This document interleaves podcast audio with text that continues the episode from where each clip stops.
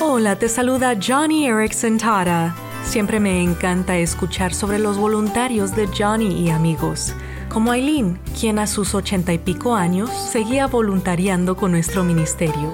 Ella recolectaba sillas de ruedas donadas en su ciudad para que luego fueran restauradas y enviadas a personas con discapacidades necesitadas en el extranjero.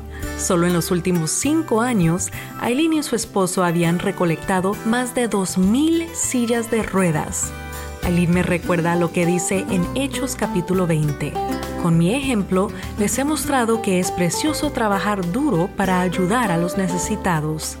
Hoy te animo a que tomes su ejemplo.